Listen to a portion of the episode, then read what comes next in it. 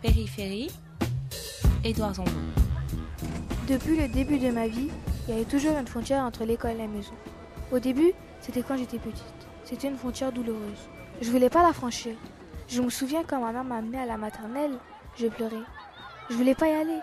Cette frontière, elle a continué en primaire. Et c'est là que j'ai compris. Je restais dans mon coin, je parlais presque à personne. J'essayais d'être invisible, car je craignais d'être jugée, qu'on se moque. Maintenant, je suis au collège, et je me sens plus libre. Cette frontière de la timidité qui me faisait si peur à l'entrée de l'école, elle a disparu. Maintenant, je me sens aussi libre au collège qu'à la maison. Je suis capable de dire ce que je veux.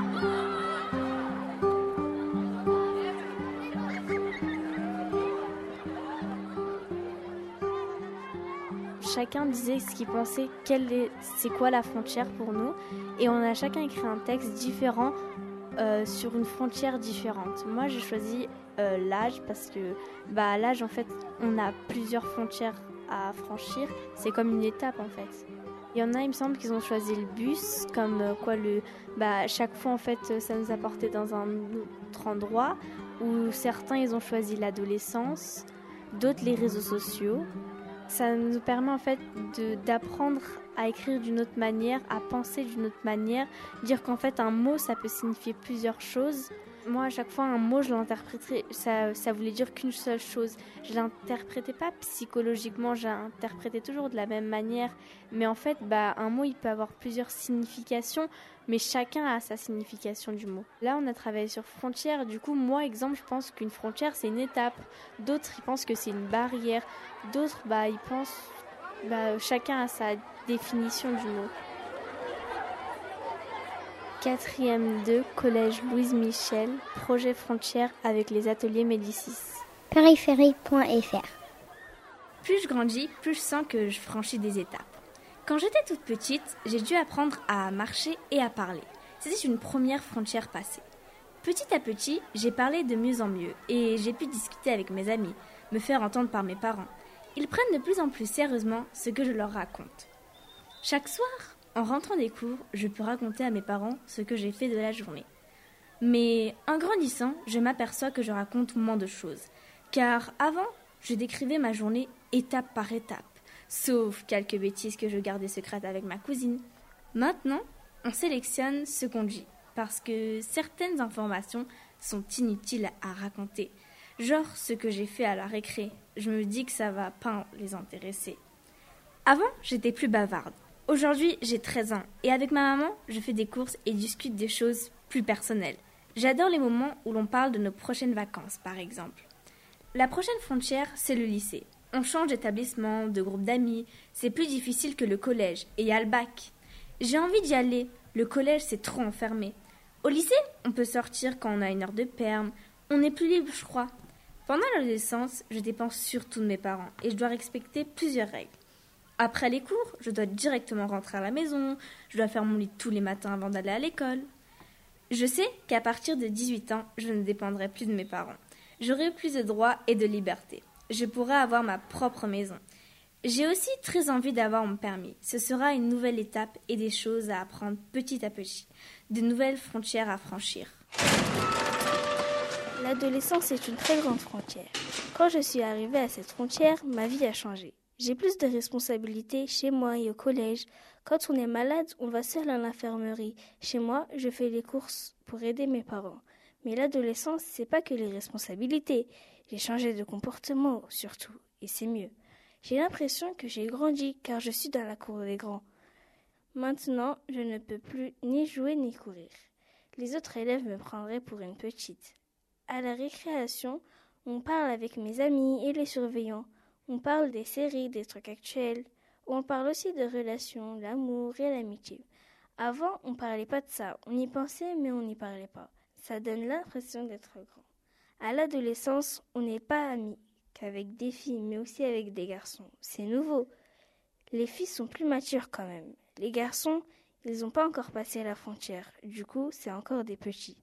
L'adolescence, c'est aussi de décider de notre vie, de choisir mon style, je m'habille comme je veux. C'est mes parents qui achètent mes habits, mais c'est plus ma mère qui les choisit. On choisit comment se comporter, comment devenir, quel chemin d'études on va prendre. Quand on arrive à cette frontière, il faut choisir si on veut devenir quelqu'un de bien ou de mal. Il faut choisir le bon chemin pour finir bien. Je préfère être adolescente. J'ai plus de sentiments maintenant. Je vis plus de choses qu'avant. Je ne voudrais plus revenir en arrière. Même si parfois j'ai encore envie de courir dans la cour. La frontière, c'est comme un mur. La frontière, c'est un mur ou quelque chose qui bloque. La frontière, c'est quelque chose qu'on franchit. La frontière, c'est celle de l'âge. La frontière, c'est une étape. La frontière, c'est un endroit où on ne peut pas passer. La frontière, c'est une barrière. La frontière, c'est une traversée. Pour franchir une frontière, il faut être courageux. La frontière, c'est la séparation de deux choses. Il y a toujours des frontières à, à tout. Des frontières symboliques, des frontières euh, entre deux pays. Il y a toujours des frontières. Les frontières, j'aimerais les faire tomber.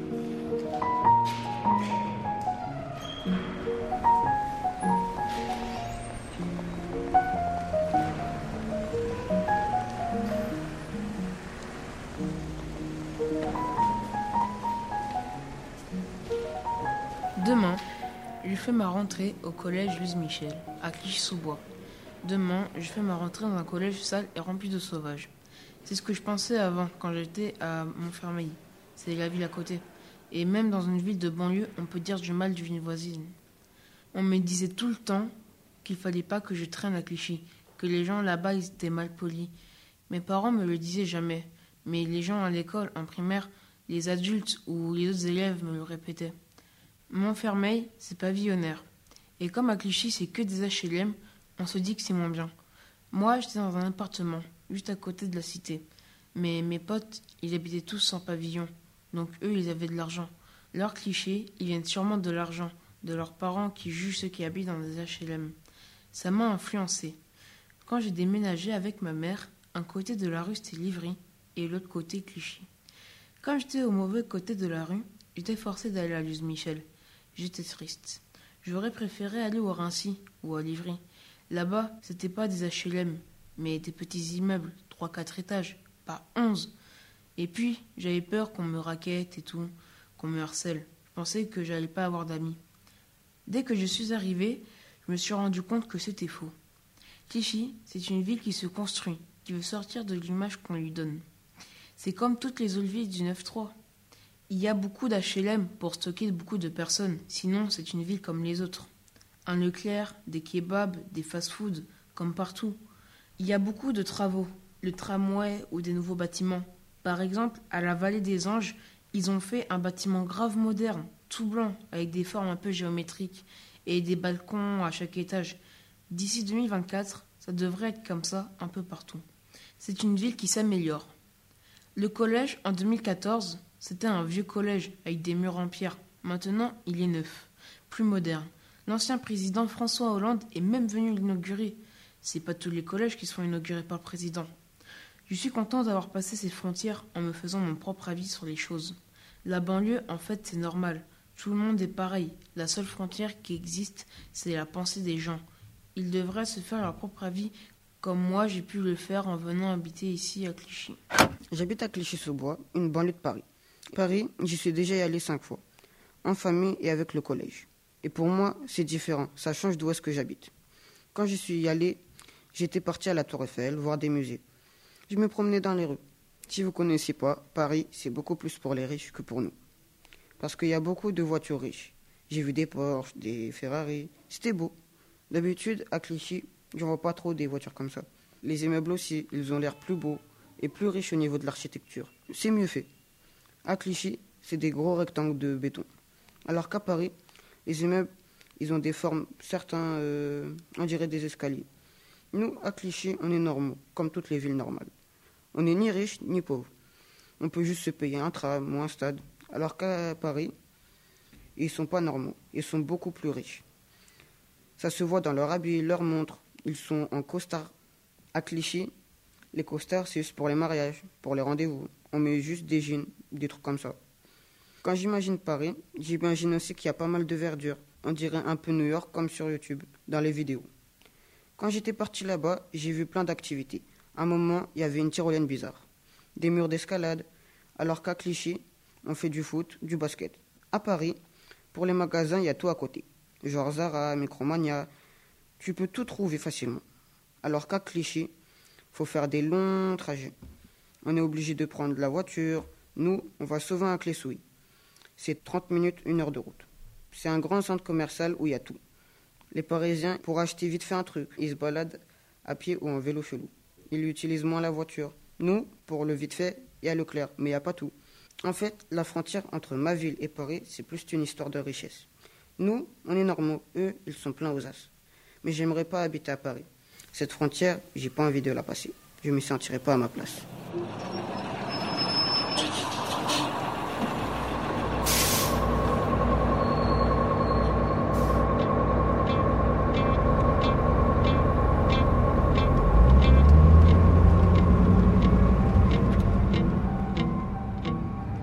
601 pour moi, c'est comme une secousse spatiale.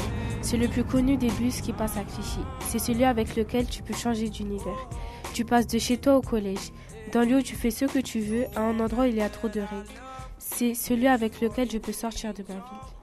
Passer de Clichy au Rincy, d'une ville où pour manger il n'y a que des fast-foods, à une ville où il y a des vrais bars et des restos gastronomiques genre chinois. C'est aussi celui que je prends presque tous les week-ends pour aller au centre commercial 2. Un centre commercial qui a rien à voir avec celui de Clichy. Celui de Clichy, il est minuscule. Il n'y a que de la nourriture et un magasin d'habits, on dirait une friperie. Celui de Rony, c'est le luxe. Il y a des vrais magasins, t'as envie d'y rester. Mais le 601, c'est aussi un univers à lui tout seul. Un univers qui bouge. Il y a toujours plein de monde. Comme si c'était les soldes. Il fait chaud, comme à Biscarros. Mais c'est pas une chaleur positive. Il y a des poussettes, comme si c'était une crèche. Il y a des valises, on dirait un aéroport. Il y a des embrouilles, comme si c'était une cour de récréation. Ça part de rien. Une poussette qui gêne et ça finit en gros clash. Quand on est dedans, même quand on est loin, on a toujours l'impression d'être à Clichy. En fait, il faut descendre du 601 pour quitter la ville. Il est drôle ce bus, il nous permet de passer d'un monde à l'autre, de traverser les univers. Le 601, en fait, c'est une frontière qui se déplace.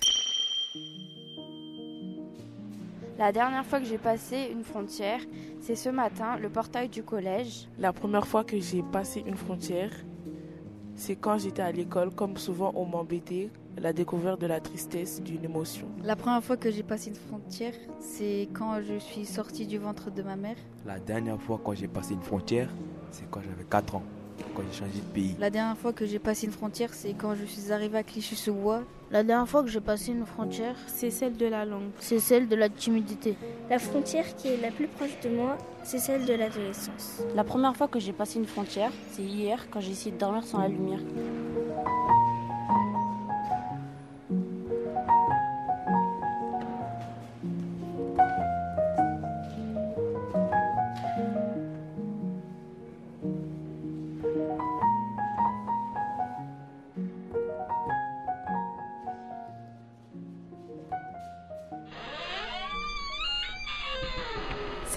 Dernier, au mois de juillet. C'était un vendredi soir, il y avait mes cousins et mes cousines. On était tous chez ma tante en Kabylie. Comme d'hab, on a joué à cap ou pas cap. Mouloud, mon cousin, il m'a lancé d'un coup. Au lieu de faire ta rebelle, va donc là-haut dans le grenier. Là, fallait passer une frontière. Le grenier est un endroit isolé et sombre. Jamais personne n'y est allé. Déjà, le deuxième étage de la maison, on le calculait même pas. Il est louche. Mais alors, le grenier? J'imagine des trucs terrifiants. Et voilà que je dois relever le défi. Y aller. Franchir cette frontière de la peur. Je pouvais pas me dégonfler. Me voilà en route. Rien qu'au deuxième étage, tu sens un froid dans ton dos. J'ai ni pensé ni hésité. Je me suis lancée dans les escaliers et j'ai grimpé les marches, comme si j'allais à la guerre. J'ai ouvert la porte en passant d'abord ma main. Je sais vraiment pas pourquoi j'ai fait ça. Je pense que c'est juste un réflexe en cas où il y aurait quelque chose, que je puisse m'enfuir. Je me suis bien assurée que la lumière était allumée. Je suis partie vers la fenêtre pour prouver à mes cousins que j'étais vraiment là-haut. Et je me suis retournée.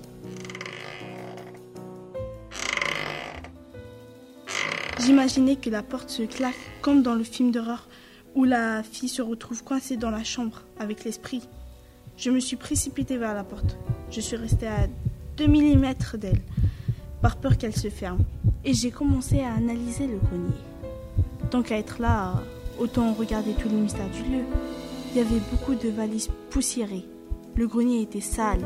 J'avais les yeux flashés comme des phares de voiture. Il n'y avait que moi et mes imaginations. Dix secondes après, je fixais la lumière, par peur qu'elle s'éteigne. J'ai essayé de garder mon calme. Je respirais doucement. Je me consolais moi-même en me disant il n'y a rien du tout. Je devais avoir une tête bizarre. Les frissons passaient par tout mon corps. J'ai eu une boule au ventre. Quand je regardais le grenier, je tournais vite ma tête pour éviter de me faire une surprise. Je respirais doucement. J'étais un peu bouche bée. Je voulais pas bouger. J'étais vraiment pressée de sortir. J'ai entendu ma cousine. Elle hurlait Yasmine Mon prénom Comme si j'avais disparu. Comme si j'étais plus vivante. Alors j'ai pas perdu une seconde. Je suis sortie comme une flèche. Même un tigre, il ne m'aurait pas attrapé. C'était les cinq minutes les plus longues de ma vie, mais j'ai vraiment savouré chaque seconde. J'étais seule, avec mes pensées négatives et mes frissons. J'avais franchi la frontière de ma peur. Périphérie. Périphérie.fr. Périphérie.fr. La frontière qui est la plus proche de moi, c'est la porte du collège. C'est comme la frontière d'un pays. Il faut montrer sa carte d'identité et au collège, on montre son carnet de liaison. La frontière qui est la plus proche de moi, c'est celle de la parole. C'est celle de la parole parce que je parle beaucoup. La frontière qui est la plus proche de moi, c'est celle du courage qu'il faut toujours surmonter. C'est la frontière du collège.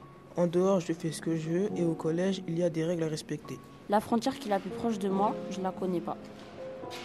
La frontière qui est la plus proche de moi, c'est Paris, parce que je ne suis jamais y allé.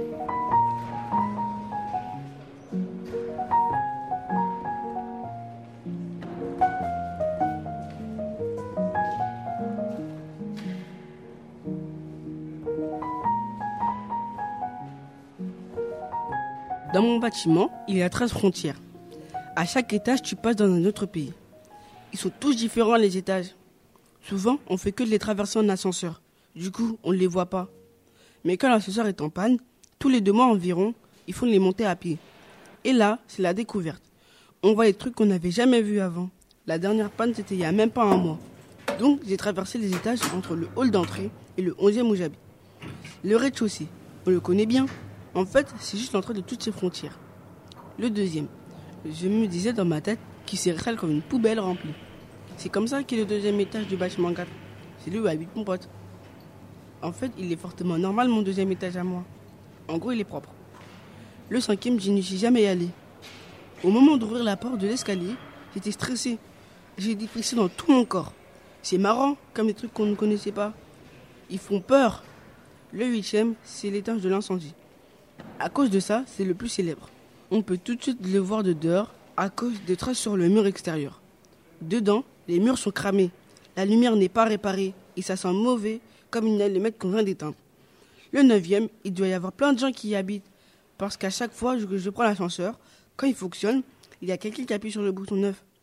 Mais là, appuyer, ça fait différent. Je m'attendais à du monde et j'ai trouvé l'obscurité. Au neuvième, il y a juste une petite ampoule cachée pour s'éclairer. C'est le pays du sombre. Le onzième, c'est le mien. Je le connais par cœur. Il pue à cause d'un voisin qui a plein de chats.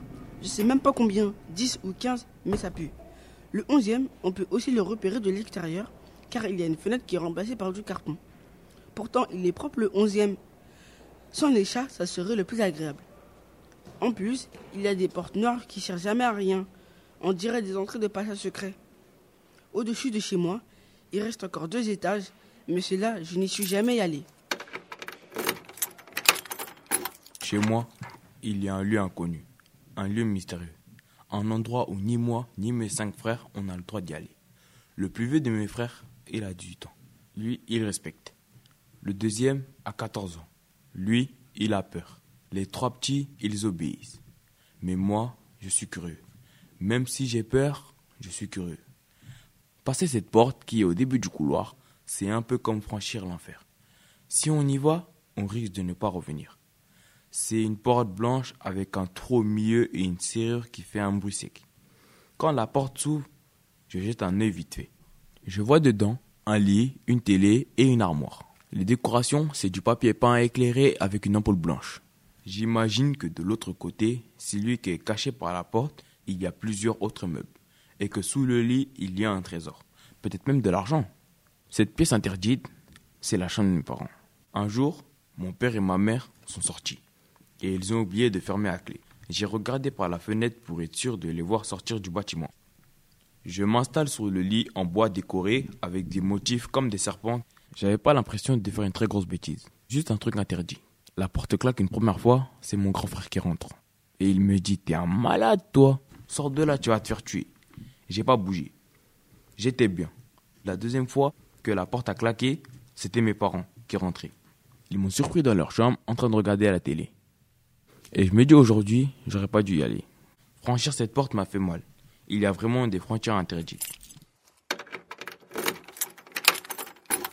Quand je sors de chez moi, je claque la porte. Elle fait bam. Un bruit sourd. Derrière moi, je laisse mon appartement plutôt actif.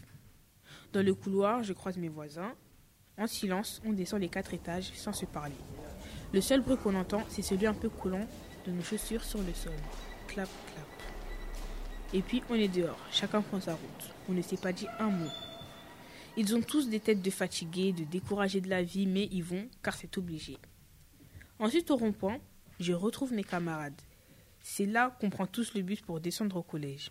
Chacun a son humeur. On voit tout de suite de quel côté on se trouve. Il y a les je pars à l'école pour étudier, les je pars à l'école pour me distraire et les je pars à l'école car on me l'oblige. Avant, je ne savais pas où me situer, mais depuis le dernier conseil de classe, j'ai choisi mon camp. Sur le rond-point, il y a un homme habillé de façon clocharde. Il quémande. La première fois que je l'ai vu, je me suis dit que cet homme est un sans-papier, un immigré, qu'il n'a pas la nationalité, pas de travail, pas de logement, rien. Il est barbu. À vue d'œil, on a l'impression qu'il n'a aucune hygiène, avec un teint plutôt fade et pâle.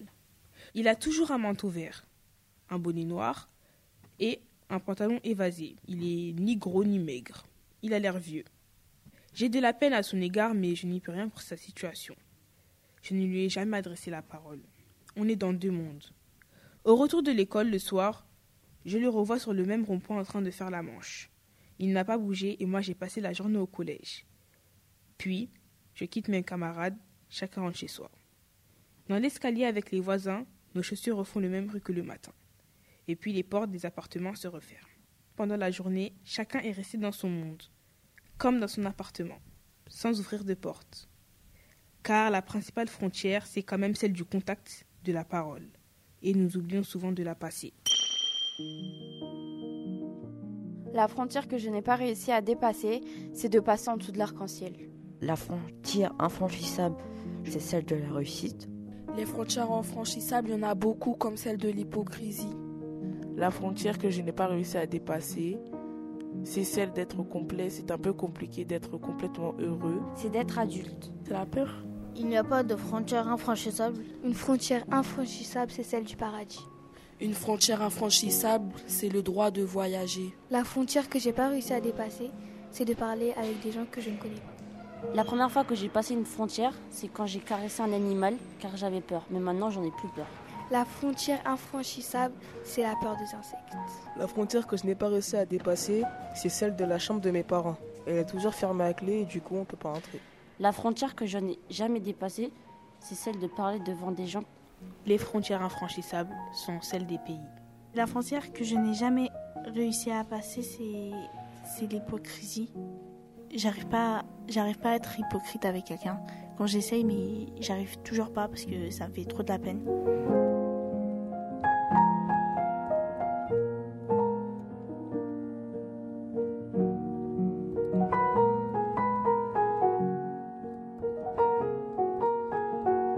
Tous les matins, je me réveille. Je fais ma routine matinale. Puis je vais sur les réseaux sociaux pour m'occuper.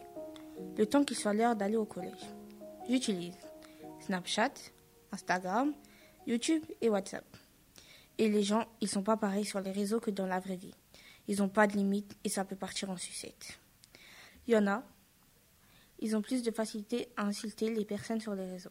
Du coup, les commentaires, ça peut être violent.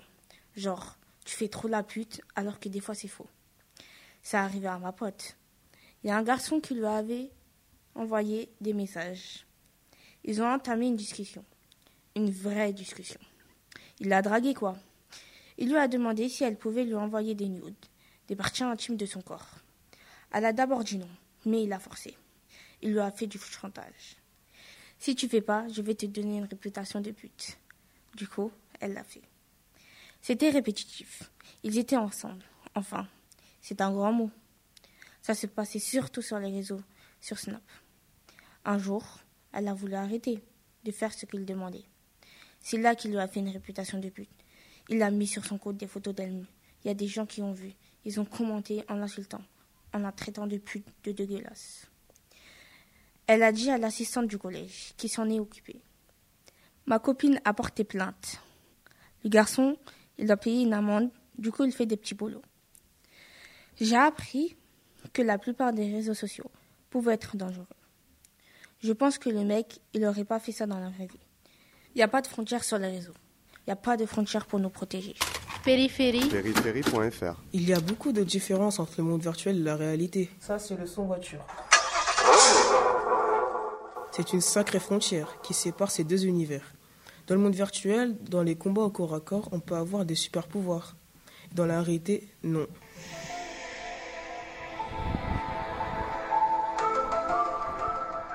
Dans un monde virtuel, lorsque l'on meurt, on a une ou plusieurs secondes chance. Dans la réalité, non. Pour conduire dans la réalité, il faut un permis et dans un monde virtuel, pas besoin. Ça, c'est pour construire des choses.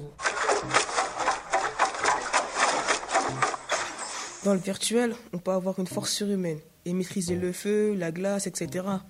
Et dans la réalité, c'est pas possible. Il y a des choses très anormales dans un monde virtuel.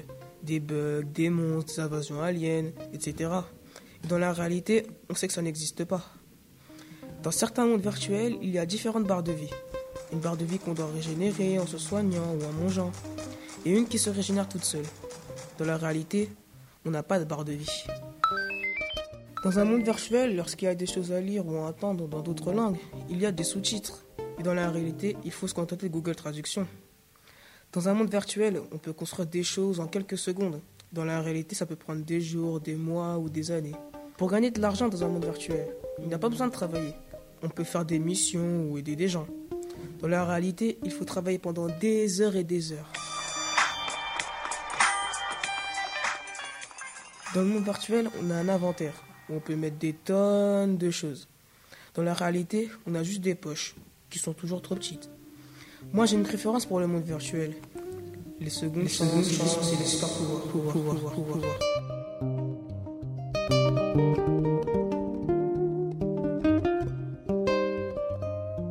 Périphérie.fr